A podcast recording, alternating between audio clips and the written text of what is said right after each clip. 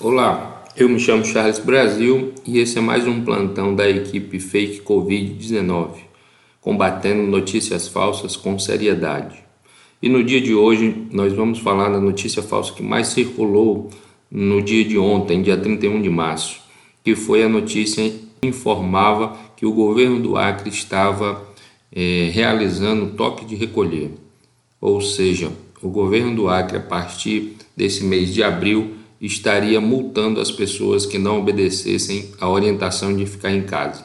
Portanto, a equipe informa que essa notícia é falsa e que até a presente data e hora que nós estamos gravando esse áudio, 7 horas da manhã, não há nada, nenhum decreto, nenhuma informação nos sites oficiais do governo do estado do Acre.